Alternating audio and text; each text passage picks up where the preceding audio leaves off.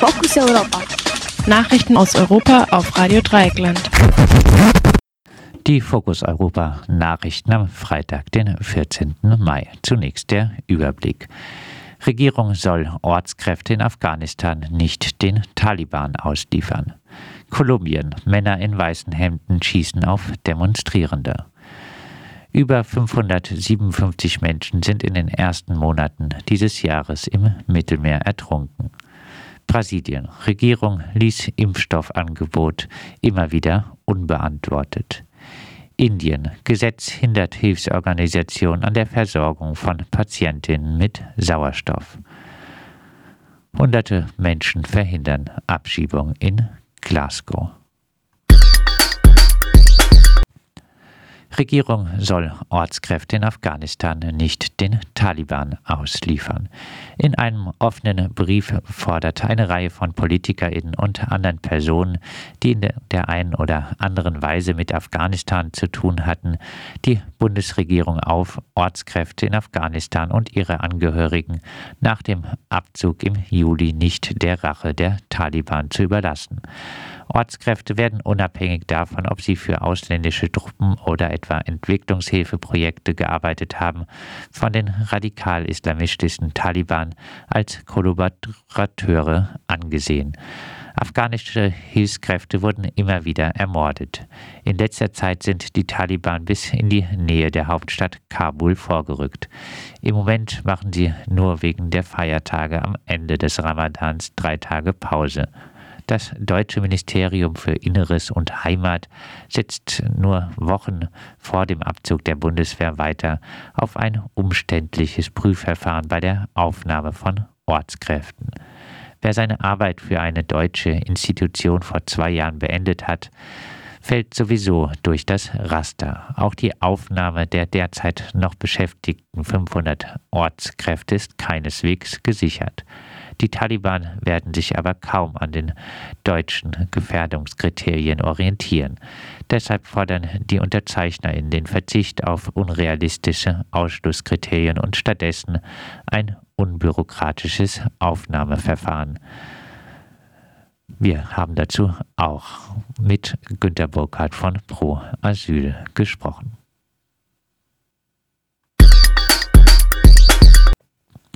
Kolumbien. Männer in weißen Hemden schießen auf Demonstrierende. In Kolumbien wird eine Gruppe von Männern in weißen Hemden gegen Proteste von Indigenen eingesetzt. Der erste Vorfall ereignete sich bereits am Wochenende auf dem Gelände der Universidad de Valle in der Stadt Cali. Handyaufnahmen zeigen, wie die Männer mit Pistolen auf Demonstrantinnen schießen, die die Zufahrtswege von Cali blockieren. Einer der Männer steht nur einen Meter hinter einem Polizisten, während er schießt. Der Polizist sieht sich nicht einmal um. Zeugin des Vorfalls war auch aufgefallen, dass die Weißhemden in teuren Geländewagen gekommen waren. Ein ähnlicher Angriff wiederholte sich am Donnerstag. Diesmal kamen die Angreifer aus einem weißen Bus und griffen Demonstrantinnen mit Gummi- und Plastikgeschossen an. Drei Demonstrierende wurden dabei verletzt, einer davon schwer. Nach anfänglichen Dementi hat die Polizei in Cali zugegeben, dass die Weißhemden zu den Sicherheitskräften gehören. Eine vom Guardian zitierte Sicherheitsexpertin in Cali spricht von innovativen Wegen, um die öffentliche Sicherheit aufrechtzuerhalten. Nach einem Bericht der BBC ist die Situation in Cali explodiert, nachdem ein Hubschrauber am 3. Mai das Feuer auf eine Mahnwache für getötete Demonstrantinnen eröffnet hatte. Der Hubschrauber erschien über der friedlichen Menge und spielte aus einem Lautsprecher die Nationalhymne. Dann richtete er den Suchscheinwerfer auf die Menschen, worauf vermummte Polizisten und Soldaten das Feuer eröffneten. Mehrere Menschen wurden erschossen. Der Bericht der BBC stützt sich auf Aussagen von TeilnehmerInnen der Mahnwache. Bei den Protesten, die vor zwei Wochen mit Demonstrationen gegen eine mittlerweile zurückgenommene Steuererhöhung begonnen haben, wurden bisher 46 Demonstrationen Demonstrierende getötet, 35 davon in Kali.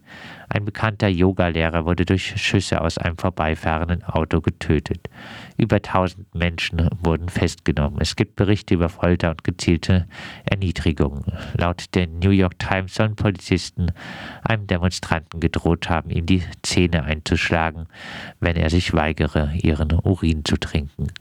Andererseits versucht es Präsident Ivan Duque auch mit etwas Zuckerbrot. Nach der Rücknahme der Steuererhöhung hat er nun auch versprochen, den Kindern aus armen Familien die Studiengebühren an der Universität zu erlassen. Duque will im August erneut zur Präsidentschaftswahl antreten.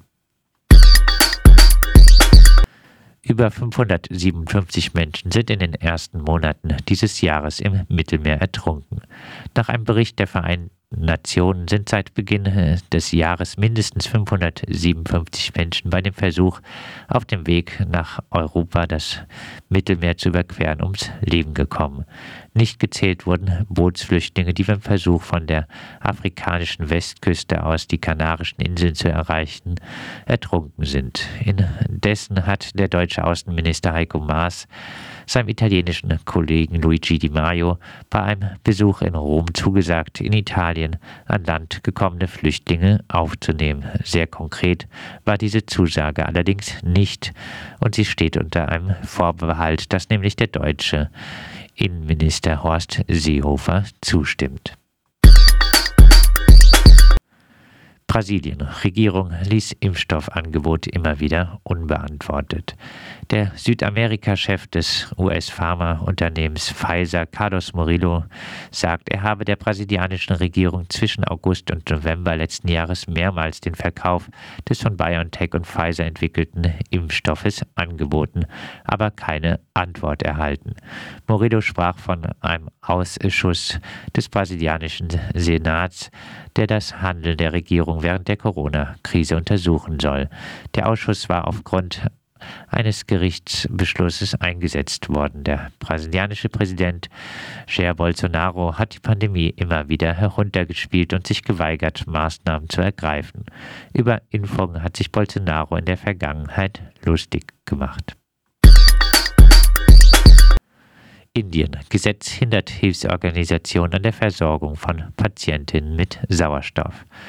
Nicht nur schierer Mangel, sondern auch ein Gesetz der hindu-nationalistischen Regierung Modi ist die Ursache, dass Menschen sterben, weil zu ihrer Beatmung kein Sauerstoff zur Verfügung steht. Dies sagt laut einem Bericht der BBC die Co-Gründerin der NGO, sie and Jennifer Liang. Während der ersten Corona-Welle hat die Regierung ein Gesetz über die Registrierung von Hilfe aus dem Ausland erweitert. Demnach können Nichtregierungsorganisationen Hilfe aus dem Ausland nicht mehr weitergeben.